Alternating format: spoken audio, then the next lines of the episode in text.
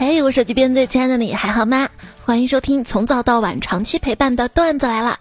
本节目由用长期业绩说话的中欧基金冠名播出。我是有钱的时候一千一千的花，没钱的时候一毛一毛省的主播彩彩呀。你知道吗？从二十岁起，我就获得了一种超能力，一种瞬间获得两千块人民币的能力。虽然看起来很厉害，但是冷却时间却是一个月。把发工资说的这么清新脱俗的呀？工资呢一开始少点没关系，将来会涨。但我发现我花钱的速度怎么也在涨啊？一个月的工资啊，一半用来吃饭，另一半用来减肥。嗯，哪里不对？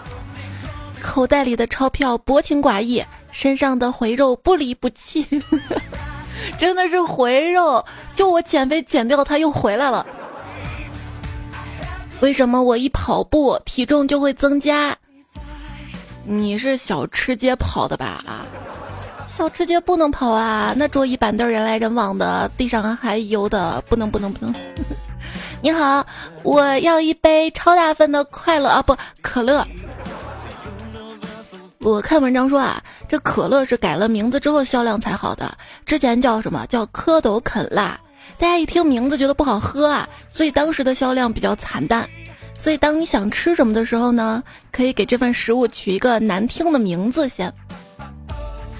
臭豆腐听着那么臭那么难听，你不也吃得津津有味的？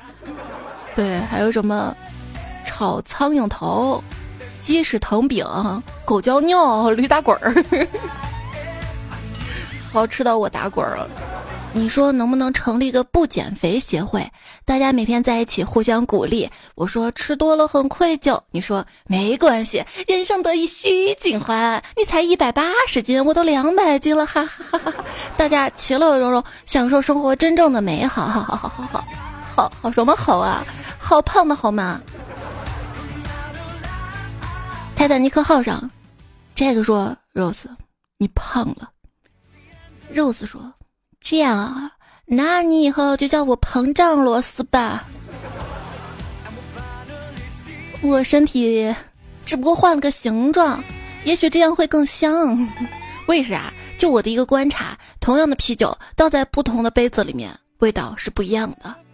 同样的香肠、蔬菜、水果。”切成不同的形状，味道也是不一样的。嗯，那换了个形状，那价钱就不一样了嘛？那价钱不一样，口味当然不一样了。便宜的东西不好吃，一分价钱一分货。下次我吃贵的，这贵的东西要是不好吃，一定是我自己的问题。你有些饭吃的不是饭，是仪式感跟高级感，这样他们老板才有钱赚。作为高端大气上档次，我发现就是看谁会摆盘子。装叉，这不是装叉，这叫定义生活新方式。被消费主义洗脑了吗？那这顿饭好看，不是给我一个人看的，还要给我朋友圈好多好多朋友看的。话说冰箱里面好多好多鸡蛋啊，他们是好朋友，在冰箱里面一直相安无事。今天却被一只鸡蛋的惊叫声炸开了锅！妈呀，救命啊！西红柿来了！我知道你不想被炒，我也不想被炒啊！我被老板炒。话说西红柿炒鸡蛋这道菜啊，简直绝了，国民神菜，配米饭也好吃，配面条也好吃。就算是拌意大利面也好吃。哎，说到意大利面啊，太可惜了，意大利人他都把意大利面给发明出来了，怎么就没发明出油泼辣子呢？就差一步。我们陕西的油泼辣子啊，那是聊咋咧？陕西还有一个非常有名的特产火晶柿子，看过《长安十二时辰》吧？它里面呢是用吸管吸着吃的。我就试试拿吸管吸着吃柿子，发现有一种番茄味儿，为啥呢？西红柿当然有番茄味儿了。嗯，哎，我刚买的柿子，你要不要吃？那我就吃一个试试。你吃吃嘛，干嘛卖萌？是一个试试。小美在嗑瓜子，小李走过来问：“你在掐什么？”小美说：“我在掐掐掐。”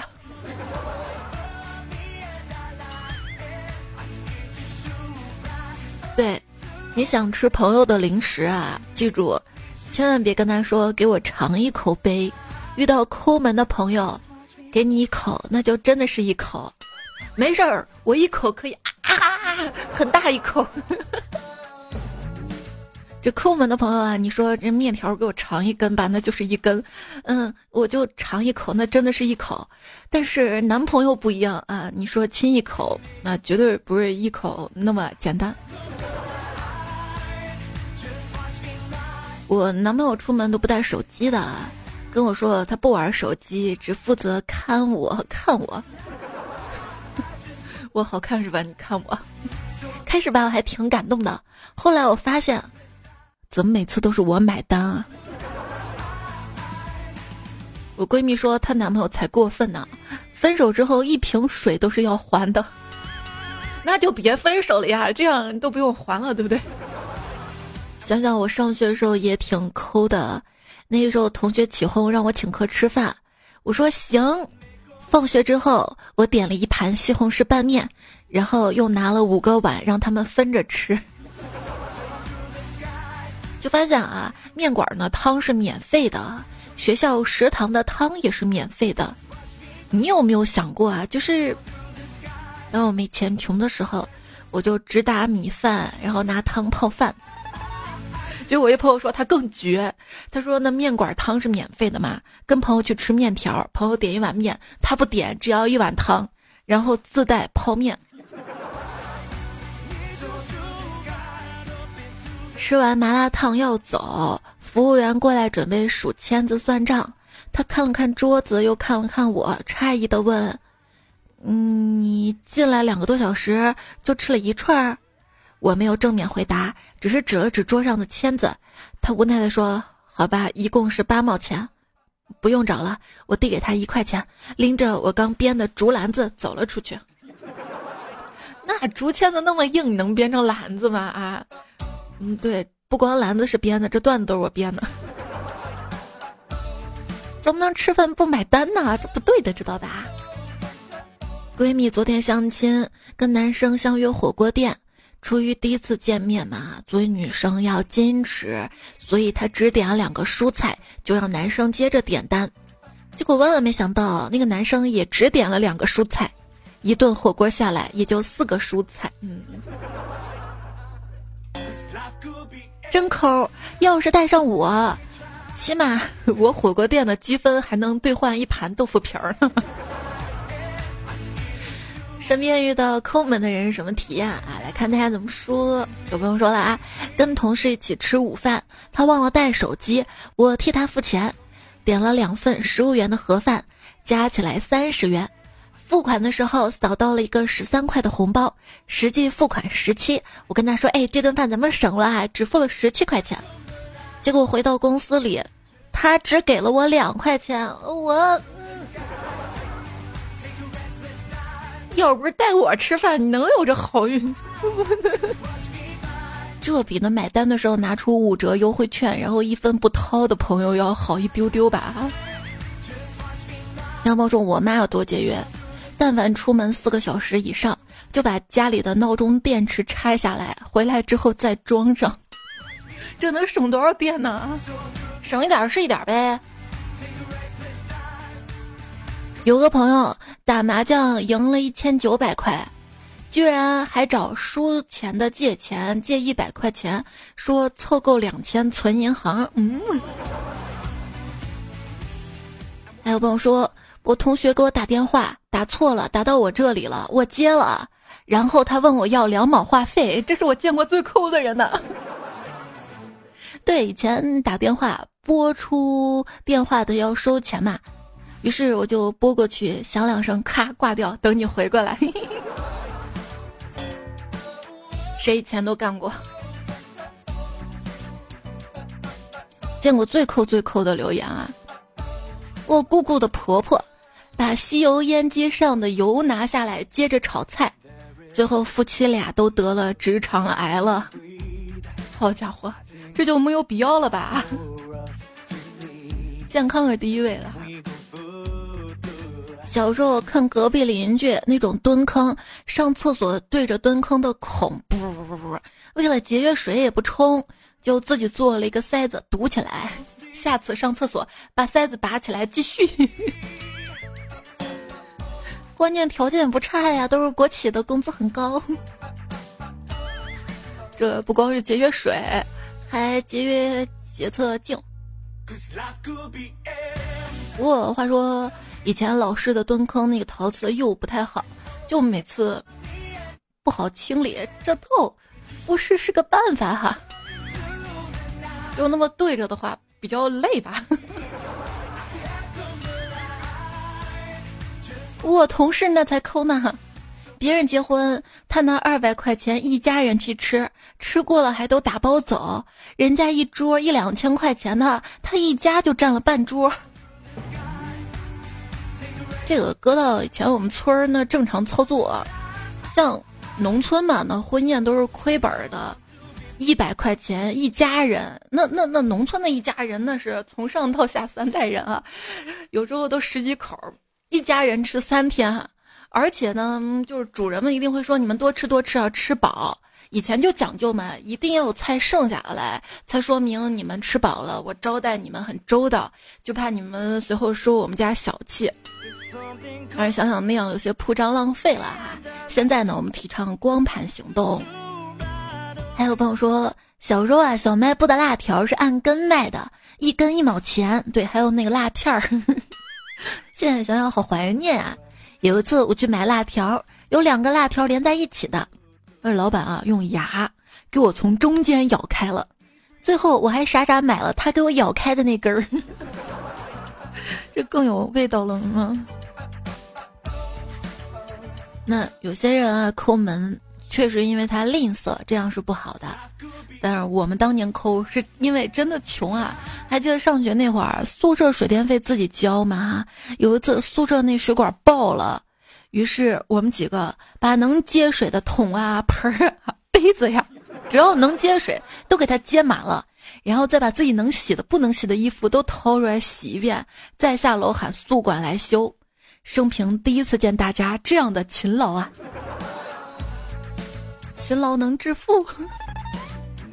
还有次听说周围一家 KTV 开业做活动，团购只要一块钱一小时，于是我们宿舍几个人一人团购了一小时，在包里偷偷装上食物，在里面唱了一下午，啥都没点。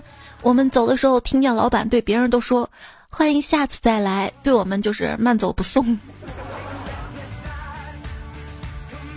穷大概是一种什么样的感受呢？喜欢的东西听说没货了，竟然如释重负的松了一口气。对，买东西流程，看到他，喜欢他，随意假装的看一眼价格，默默离开。嗯，就我说我有钱吧，别人说我装逼；我说我没钱吧，别人又说我装逼。不管别人怎么说吧。现在嘛，支付越来越简单，钱却越来越难赚啊！看到这句话，莫名的忧伤了。领导还跟我们说，赚钱是大事儿，所以你要从小事儿做起。我其实是一个不爱乱花钱的人，总觉得钱攒起来之后一定有大用。当时啊，我不知道这大用到底有何用，直到迷你彩出生了，这个碎钞机，这钱啊可以化整为零，可不可以化零为整呢？当然可以啊！爱因斯坦说了，复利是世界的第八大奇迹，所以我选择用长期业绩说话的中欧基金来将平时不知不觉花出去的钱化零为整，投资起来。这所谓基金投资需谨慎，买基金除了长期持有，一定要选一家规模大、实力强的。为什么呢？你想想啊，只有大公司才能请到厉害的基金经理跟投研团队，不是吗？你虽然闲，但钱不要闲着。我不闲，尤其是穷的时候，在超市守了两天，终于把一只珍宝蟹守死了。一千多块钱的蟹死了打一折，刚断气，立马叫营业员过来给我包起来，回家马上蒸上，口感跟活的没有任何区别。嗯，为了以后还可以买到，我特意加了水产区阿姨的微信，并给她发了十块钱红包。以后有这样的好事儿，随时叫我啊！昨天买菜，五块钱买了一根大葱，我的个乖乖！现在菜价这么贵了吗？我一边甩着葱，一边往门外走。卖菜阿姨犹豫了一下，喊住我说：“你小心点啊，别把葱叶甩掉了。”也是一片葱叶好几毛钱呢，精打细算。上学的时候比较穷，没有钱买礼物，那个时候我们就会拿纸折星星啊，折千纸鹤啊，你折过吗？然后装在一个玻璃罐里面当礼物送哈。我姥姥过生日的时候就给她送了一罐我折的千纸鹤，姥姥收到之后。把一整罐千纸鹤倒掉，拿去装白砂糖了，嘴里还叨叨着：“这玻璃罐看着真不错啊啊啊啊！”那千纸鹤也别倒掉啊，我去海底捞试试。这你就不厚道了哈。那投资呢要用闲钱，甜的装玻璃罐里。送礼物，眼瞅着要七夕节了。闺蜜呢，准备送给她男神一件礼物，千挑万选，选出来发现怎么那么贵呢？还好她机智，在网上搜到同款下单了。男神收到礼物之后很开心，闺蜜就说：“我在商场跑了好久才给你选出来的。”那男神听完，默默掏出一张好评返现卡。那就是商场跑了好久嘛，选出来然后网上下单的吗？有毛病吗？这事儿告诉我们什么呀？自己先收到货之后，把什么订购单呐、退货单呐、好评返现卡拿走之后再送。话说，一个小伙子因为第一次到女朋友家不愿意花钱，就想了个计策。一进女朋友家，他就苦笑着脸说。哎呀，今天太倒霉了！新买的一块手表，本来想送给你，不料在公交车上被偷了。女朋友听了之后，对他很感激，只是惋惜的说：“今后你可要小心点啊！”嗯嗯嗯，一定一定，小偷可真狠，下次来我什么都不带，看他偷什么。嗯，这样真好啊，下次也不用花钱了。那天男朋友给我打电话，哎，亲爱的，你到底穿多大的鞋呀？我说三九的，怎么了？你要给我买鞋吗？你别给我买了，你也没有多少钱的。他说，没事儿，我买鞋垫呢，顺便给你买一双，买一送一。我。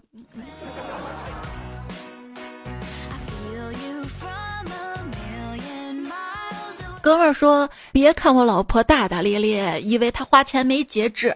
其实啊，她是个勤俭持家的女人。”我说：“我没看出来呀。”他说：“你不知道，每次她花多少钱，都会从我身上省出来呀。”哎，是个办法。老公，有个成语叫什么“毒还珠”来着？买。嗯，行，那那那买。啊，老公，咱们看看手机呗，就看看不买。这这可是你说的啊，只看不买啊。嗯，哎呀，不好了，老公，我试机的时候把自己指纹录入进去了，这台机器只有我的指纹才能打开，看来只能，只能把你手指头剁下来，咱走人。老婆，你听我说哈，那个手机它是个样品机，这买来不划算。那那咱买新，哎哎，哎呦，哎，老公，你知道吗？我朋友跟她老公出去吃饭，吃完了发现戒指上的钻掉了，这么倒霉啊！后来拼命找，找到了，哇，这都能找到，人品大爆发呀！嗯，我的意思是，以后买钻呢，咱还是要买大的，不然掉了都不好找哈。啊！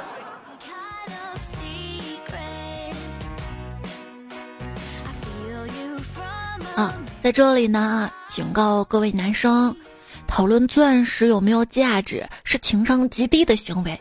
钻石的市场完全针对女性，定价权在于女性。如果女生想要，你有钱就买，没钱呢就跟女生商量能不能节约一点。什么钻石无价值之类的话，只能憋回肚子里烂掉，千万不要说出口啊！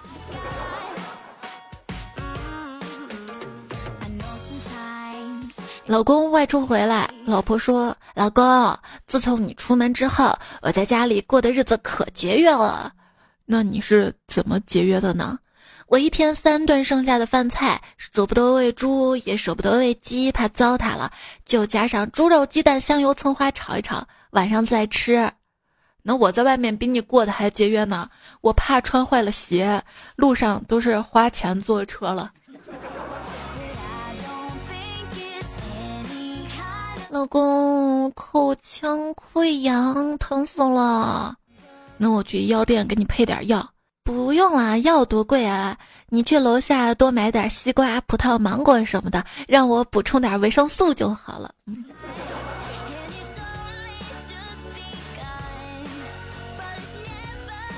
哎，老婆，你信不信哈？在这个超市，我可以不花钱就把这些东西都带回家。我不信，不信你还不掏钱包？我有钱吗？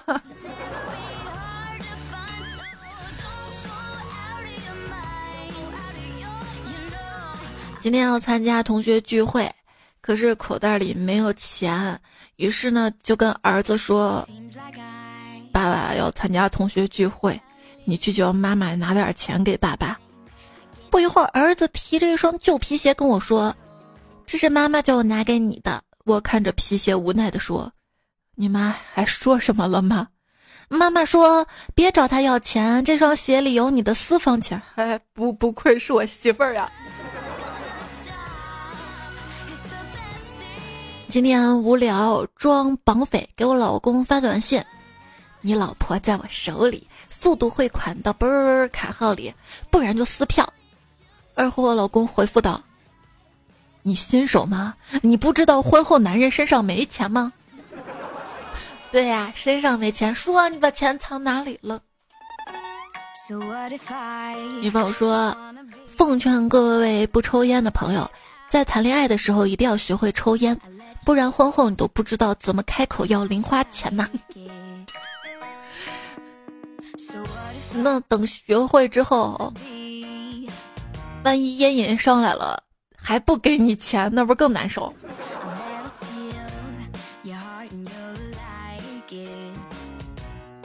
爸，将来我娶媳妇儿了，应该发扬你的优良传统。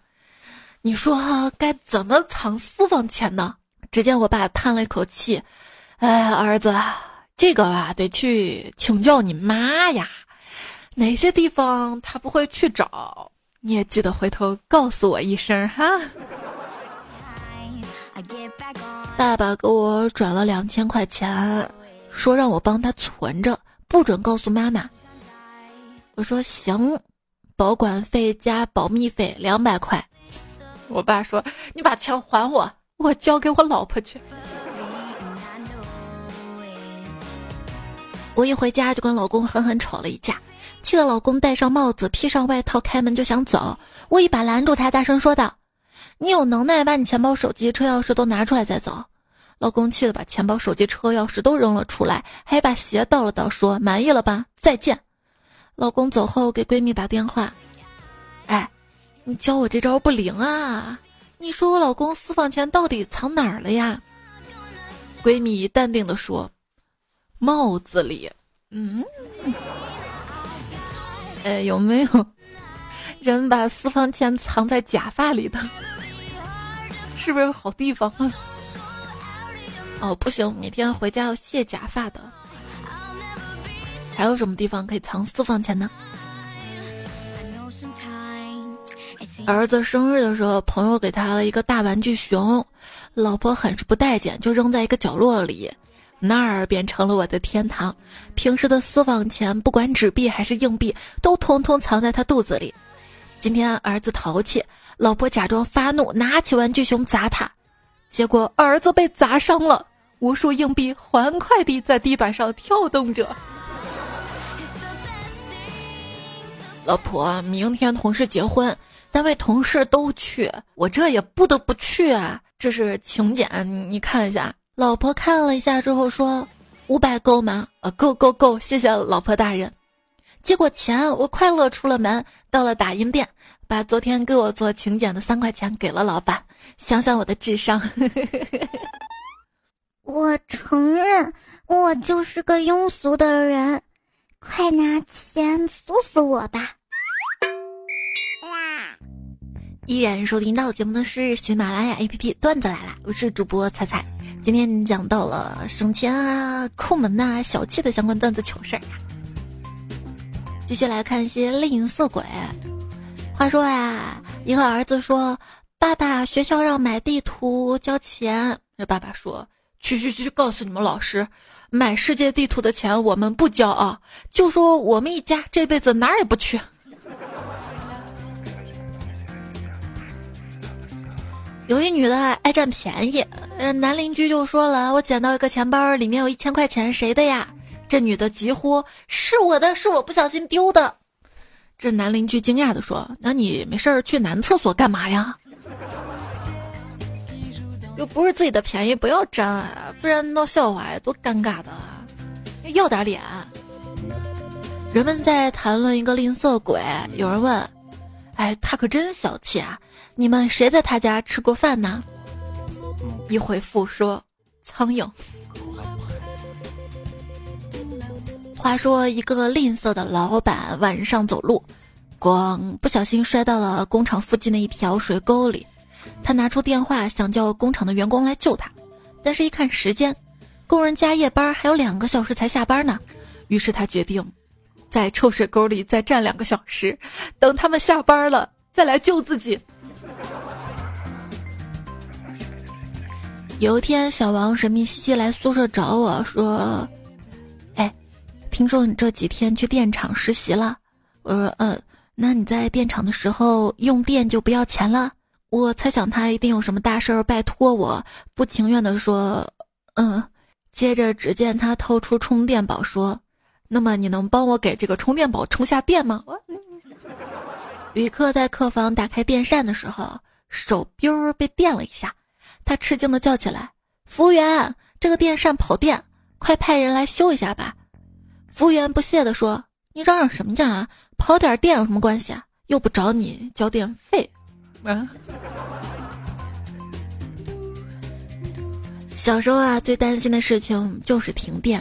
倒不是因为停电了没电扇电灯用了，主要是停电了没有电视看了，而且等来电的时候节目都播完了，尤其是追剧的时候，哎，错过了好多情节呀。现在的孩子不懂，不知道我们那个时候为了看动画片儿，放学之后要准时跑回家，坐在电视机前的样子啊。为了能在那个时间看动画片儿。还会跟奶奶说我饿，让奶奶那个时候就把饭做好，一边吃饭一边看。现在也怕停电，更怕因为没钱交电费的停电。还记得那会儿刚拿了驾照，就急忙跟我爸说：“爸。”你看我这每天要出去上班的，是不是也该有个遮风挡雨的家伙了？这样下雨淋不到头，刮风吹不到顶，出去还倍儿有面儿。我爸听了之后犹豫了好久，最后也没吭声。第二天，只见他拿着钱，一咬牙，给我买了个电动车的头盔。这波不亏。哎呀，就想有个车啊！那天我爸可能看出我的心思了，跟我说：“闺女，咱去看车吧。”我顿时心里那个激动啊！你还别说，天桥上风还挺大的，风吹吹，冷静冷静也挺好的。很多大件消费啊，靠的都是一时的冲动。写了半天稿子，突然电脑蓝屏了。一怒之下换了新电脑，朋友聚完会，看到他们一个个进了地库，而我捏了捏口袋里的公交卡，发誓要买辆车。哎，每次抱着娃下楼，听到楼下邻居闲言碎语的说我怎么一个人抱着娃回来了，我发誓我要买房。电梯房。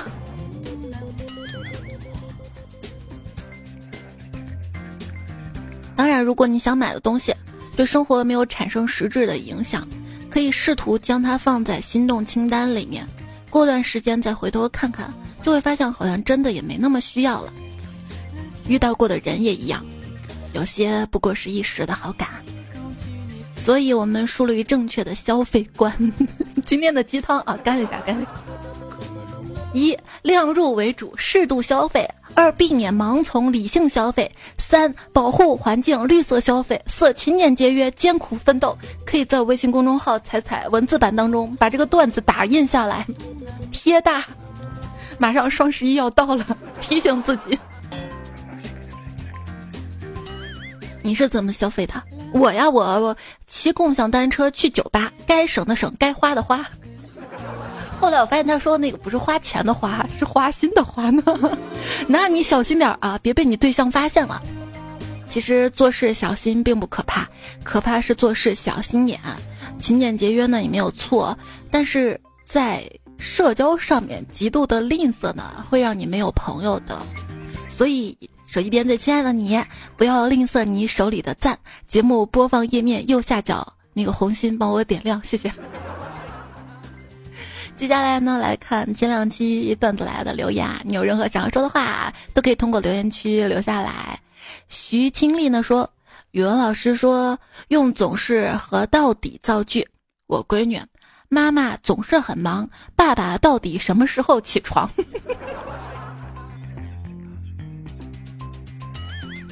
游走江鸭说：“初中的时候上语文课，我正在打瞌睡，老师叫我起来回答问题。老师说：‘作者是要羊吗？’嗯，我愣了一下。老师又说：‘作者是要羊还是要鱼？’我确认老师说了什么之后，说：‘那肯定要羊啊。’老师点头示意我继续说下去。意识到自己没有说错之后啊，我自信满满的说：‘这个羊嘛，做法比较多，其中用烤的香味最。’”话说一半，只见老师掰断了手中的粉笔，抬头一看黑板，才知道讲的是欲扬先抑。那一天的走廊很冷，很冷啊。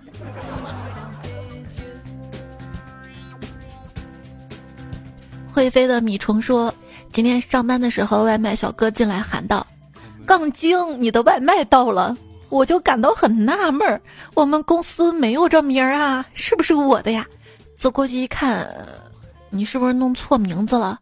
小哥说：“怎么可能啊？上面写的就是杠精收。”我当时气坏了，大喊：“我叫杜米清，你才杠精！”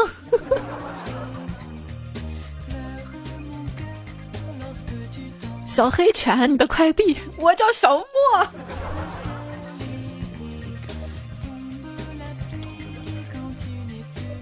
聪明的不行了，说有一次我问我妈，妈。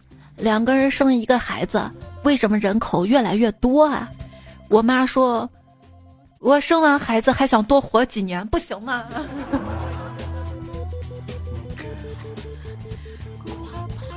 田同学说：“看视频给个一岁的胖宝宝打针，针啊扎在腿上，针打完了，护士小姐姐拿着棉签压在针孔上。”评论说：“这孩子扎腿上没漏气儿，看来是实心的。”然后还有人回他说：“没看用棉签堵着的吗？没漏气儿，但是有时候熊孩子真让人生气儿。”小木哥哥说：“我刚回到家，就看见小外甥急匆匆找个杯子，把手里的饮料往里面倒。我就训他啊，你直接对嘴喝就行了嘛，干嘛要倒杯子里？他一脸无辜。可是舅舅，你刚刚在路上说你口渴。”嗨，谁能想到随便一句话，这个六岁的小暖男就记住了。我诧异、惭愧的同时，还是真诚的对他道了歉，并表示感谢。对于错误关乎年龄、身份，更别说什么碍于面子。无论对谁，一个真诚的道歉还是很有必要的。躲不过人间风月，说小时候啊，以为喜欢是在一起，长大之后知道了，喜欢其实是祝福他好。因为喜欢的不一定在一起，是不是？苏苏走在黎明中说：“彩彩啊，学你在家里还穿了两双袜子，看这天冷的，哎，对啊，脚暖和了，全身就暖和了，而且袜子要选长一点的，脚脖子也特别容易冷。没办法，谁让我脚脖子细。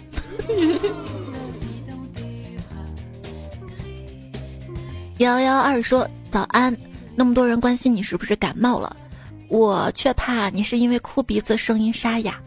冬天来了，照顾好自己，别老替别人着想，你开心最重要。那些无关紧要的人，哪里来就会哪里去。谢谢哈，但是大家真的想多了。我嗓子没有疼，也没有感冒，一开始哑是因为那天录节目刚起床。你后面状态好了，不就不哑了吗？这期好像也是。彩彩叫迷彩说。只要我足够胖，卫衣也可以变成紧跟着身的，那还是卫衣吗？哎，想想，作为情侣啊，我们就应该都穿卫衣，卫衣就是唯一的谐音。别问我怎么知道的，我就给你回复的时候回那还是卫衣吗？打成那还是唯一吗？木子浩说，不管怎么样的天气，只要你在我身边，那就是最好的天气。对。天冷了，你可算知道珍惜你身边的胖子了哈，抱着他们好取暖，尤其那个肉一层一层的夹在中间。小有心动说：“我还好，你还好吗？天冷要加衣，对，天冷还要加被子哟，加倍爱你哟。”又来了个土味情话，牛三爷说。猜猜我放弃当恒温动物的申请批准了，这样我就不怕热了，也不怕冷了。不过我小区门口不让我回家了，因为我体温检测不合格。现在我在排队申请恢复恒温动物，还能这样啊？那这事儿你得保密呀！你这想恒温就恒温，想变温就变温的，可能要抓去配合研究的哈。我再次说，有一年我看到新闻是一百零六岁老奶奶。指责自己八十多岁儿子衣服洗不干净，干活手脚不利索，他都忘了自己儿子也是八十多岁的老人了。甜蜜 L U 说在家养病，被奶奶拉地里出去走走，听彩彩讲奶奶天气蔚蓝，土地空旷，听奶奶陪奶奶，觉得特别有意义。泰山解说说到隔壁老王啊，想起我家隔壁两位王爷爷的名字都有同一个字儿祥，都叫王什么祥，但是不幸的是。我都是在挽联上才知道的。灰姑娘凉皮儿说：“不对，它就叫灰姑凉皮儿。”灰姑凉皮儿。哎，妈妈啊，把口红扔火里会怎样？当然会坏了。妈妈，你好聪明啊！我可是做过实验才知道的。那你呢？这改编我上上期的段子是不是？上期说的是手机扔到水里。如果我闺女跟我说口红扔到火里会怎样，会告诉她，小孩子不能玩火，多危险。千里送鹅毛说，破绽就是房子要钱买，而你没钱。韩立秋有缘千里来相会，无缘到省电话费。风不快，讲真。军旗、象棋加起来都打不过围棋，为什么呢？因为围棋它子儿多呀。所以生二胎、三胎。金思思说配图有 bug，左手拿扇子不可能看到那么长的大拇指的哟。冷风吹故里说，在野外大号没带纸那个段子，我以为是他抓起青蛙然后一顿擦。昵称第一个彩彩票说：“小熊上完大号没带纸，问小白兔：你怕掉毛吗？小白兔说：我不怕呀。小熊一把抓住小兔子来擦。你以为这个段子你看过是吧？不是的，我都没看过。他第二段哈，第二天小熊吃完午饭没带纸擦嘴，就问旁边小松鼠：你怕掉毛吗？小松鼠说：我不怕掉毛呀。小熊抓起小松鼠。”擦嘴，小松鼠说：“我其实是昨天的小兔子。”一休姐说：“彩彩呀，我是一名护士，大半夜加班特别难熬。我们规定上夜班不能睡觉，也不能趴桌子上，所以我就把你的声音调到最小，藏到鼠标垫底下偷偷听，有你声音陪伴，超级幸福。我不应该读啊，被你领导发现了咋办？三乐说：“苦瓜不苦，柠檬不酸，彩彩不困，彩票不睡。不不，你该睡就睡啊，别忘了支持节目就好啦。谢谢大家支持收听这节目，也谢谢中欧基金对本节目的支持赞助。那这节目就告一段落了，下期节目我们再会哟，拜拜。压死骆驼的从来不是最后一根稻草，而是每一根。